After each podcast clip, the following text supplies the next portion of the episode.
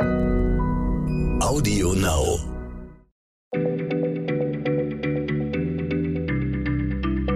Schneller Schlau, der kurze Wissenspodcast von PM. Hallo und herzlich willkommen zu einer neuen Physik- und Technik-Folge. Mein Name ist Christiane Löll und bei mir ist Martin Scheufens. Und Martin, Autos, Züge, Schiffe, Flugzeuge, alle unsere Fortbewegungsmittel stoßen Treibhausgase aus. Und die tragen dazu bei, dass der Klimawandel voranschreitet und unseren Planeten erwärmt. Und das heißt, wir arbeiten daran, die Emissionen zu verringern, um das Klima nicht explodieren zu lassen. Aber es gibt eine Mobilitätsform, über die dabei nie geredet wird. Und das ist nämlich die Raumfahrt, also Raketen. Und wie schlimm sind denn die Emissionen von Raketen? Das wollte ich dich heute mal fragen. Erst einmal Hallo Christiane. Wie du dir wahrscheinlich denken kannst, wirklich gut ist es in dem Bereich jetzt auch nicht. Was bei einem Raketenstart an Treibstoff verbrannt und an Emissionen hinten rausgepustet wird, ist gewaltig.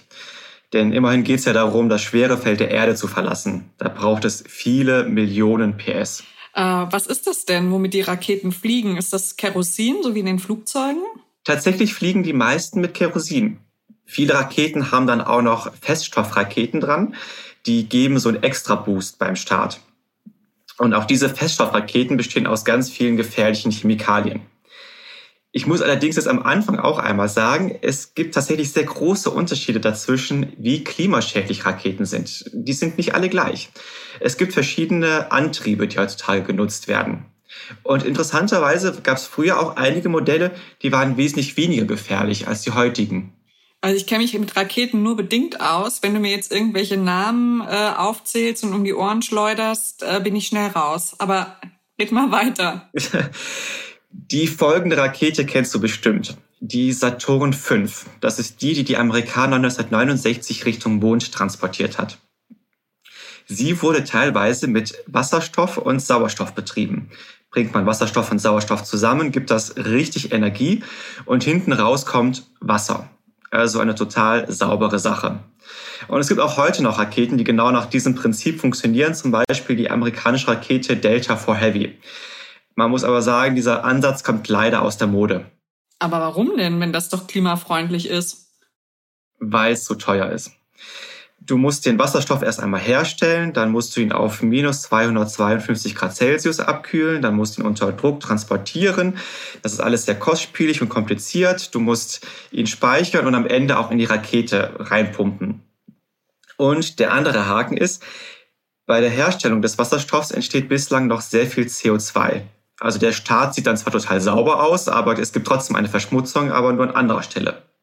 Zwar lässt sich Wasserstoff heutzutage auch regenerativ herstellen, aber dann wird das Ganze noch unwirtschaftlicher. Daher fliegen die meisten Raketen mit billigem, aber klimaschädlichem Kerosin. Aber wie gefährlich sind denn dann die Raketenstarts für das Klima? Also so viele gibt's ja davon doch nicht pro Jahr, oder? Wie viele gibt's denn so? Ja, das stimmt. Also es gibt so ungefähr 100 Raketenstarts pro Jahr. Ich glaube, im letzten waren es 103 Raketenstarts. Im Vergleich dazu ist das, was der Flugverkehr weltweit ausstößt an Treibhausgasen, wesentlich, wesentlich mehr. Das Problem bei den Raketenstarts könnte allerdings größer werden. Es gibt ja mittlerweile nicht nur so staatliche Raumfahrtunternehmen wie die NASA, sondern auch private, zum Beispiel SpaceX von Elon Musk. Und deren Geschäftsmodell macht dann nur dann Sinn, wenn die jedes Jahr auch sehr viele Raketenstarts haben, sonst verdienen die kein Geld. Und tatsächlich gibt es auch eine Nachfrage dafür, denn in den kommenden Jahren sollen viele tausend Internetsatelliten ins All geschossen werden. Und dann gibt es natürlich auch viele Raketenstarts. Und ein Problem könnte auch noch oder könnte es, es entstehen, nämlich der Weltraumtourismus. Da heißt es schon seit Jahrzehnten, dass der irgendwann kommt, aber tatsächlich, es könnte so sein, dass es in den nächsten Jahren anfängt. Und wenn dann irgendwelche äh, Superreichen äh, dafür Geld ausgeben, dass sie für ein paar Minuten ins All fliegen, gibt's halt noch wesentlich, wesentlich mehr Treibhausgase, die da rausgepustet werden. Also aktuell noch. Es ist allerdings auch alles sehr, sehr schwierig ähm, zu sagen. Es gibt wenig Forschung zu den ähm, Raketenstarts und zu den äh, Treibhausgasen, die die ausstoßen. Deswegen gibt es auch bislang noch keine richtigen Regelungen dazu. Also ich fasse zusammen. Wir sollen uns mehr Sorgen über Flugzeuge machen, weiterhin über unsere, wenn wir denn wieder fliegen können, die vielen Flüge zwischen New York und Frankfurt oder ans andere Ende der Welt. Und ähm, die sind ein größeres Problem im Moment als der einzelne Raketenflug zur ISS. Richtig? Genau, das, das stimmt. Also das, wir müssen uns auf jeden Fall erstmal Gedanken über die Flugzeuge machen. Andererseits es gibt ein anderes Problem an den Raketen, nämlich die bringen ihre Emission an andere Orte als die Flugzeuge. Und zwar in viel höhere Schichten in der Atmosphäre, die auch empfindlicher sind. Was einmal dort ist, bleibt auch lange dort. Wenn Kerosin verbrennt, dann entstehen Ruß und Kohlendioxid. Und der Ruß zum Beispiel, der bleibt bis zu vier Jahre dort oben in der Stratosphäre und fängt Sonnenstrahlung ein. Dadurch erwärmt sich die Stratosphäre, was wiederum den Austausch zwischen Energie, von Energie und Luft zwischen den Atmosphärenschichten verändert. Es kann also sein, dass es gar nicht so viele Startstoffe braucht, um in so großen Höhen Unheil anzurichten. Den gleichen Effekt wie Ruß haben auch Aluminiumoxide, die aus Feststoffboostern kommen. Und nach einer Schätzung pusten Raketenstarts jährlich 10.000 Tonnen an Ruß und Aluminiumoxid in die Atmosphäre. Hui, das hört sich viel an, aber was ist dann mit der Ozonschicht, also die die Erde vor UV-Strahlung schützt? Leitet die dann eigentlich auch? Da sprichst du einen guten Punkt an, auch die ist in Gefahr. Zum einen von den Aluminiumoxiden, aber auch von Chlorverbindungen, die sind auch in diesen Feststoffraketen. Ich habe ja schon gesagt, die Feststoffraketen sind eigentlich die schlimmsten. Diese Verbindungen wirken so ähnlich gegen das Ozon wie auch das schon lange verbotene FCKW. Die Mengen dort oben sind, wie gesagt, immer noch sehr gering.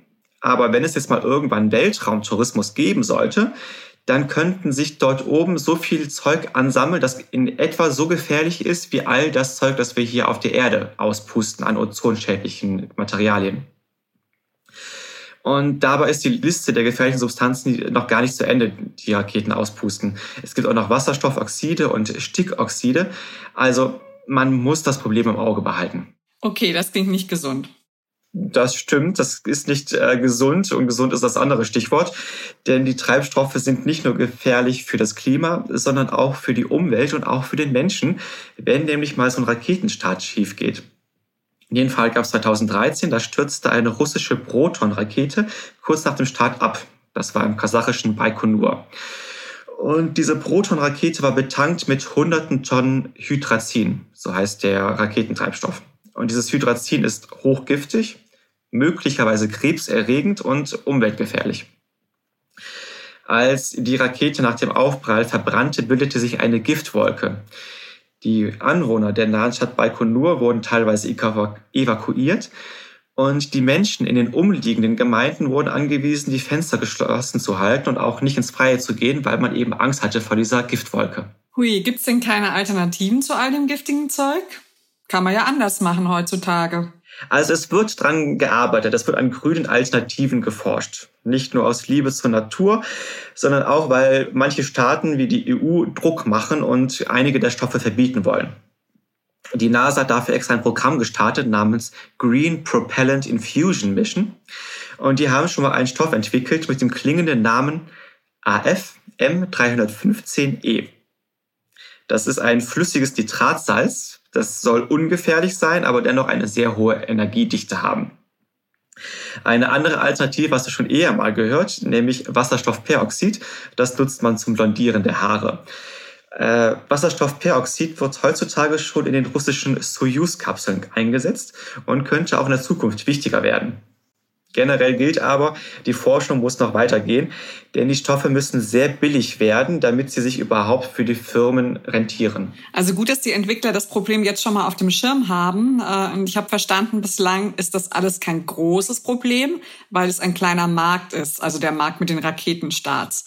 Und wir können es womöglich auch mit unserem Gewissen vereinbaren, oder? Weil wir finden, dass es eben eine Menschheitsaufgabe ist, Alexander Gerst oder Matthias Maurer auf die ISS zu bringen aber ich finde schon, dass jetzt die Erforschung des Weltalls nicht zu stark auf Kosten der Umwelt des Lebens auf der Erde gehen kann, weil das ist ja dann auch absurd. Also vielleicht sollten dann dann jene, die die Flüge in Auftrag geben, ganz stark zur Rechenschaft gezogen werden. Ne? Also vor allem, wenn dann irgendwelche Milliardäre sich Privatflüge gönnen. Also ich finde, da lohnt es sich mal drüber nachzudenken. Danke, Martin, und bis zum nächsten Mal. Tschüss. Tschüss. Schneller Schlau, der kurze Wissenspodcast von PM.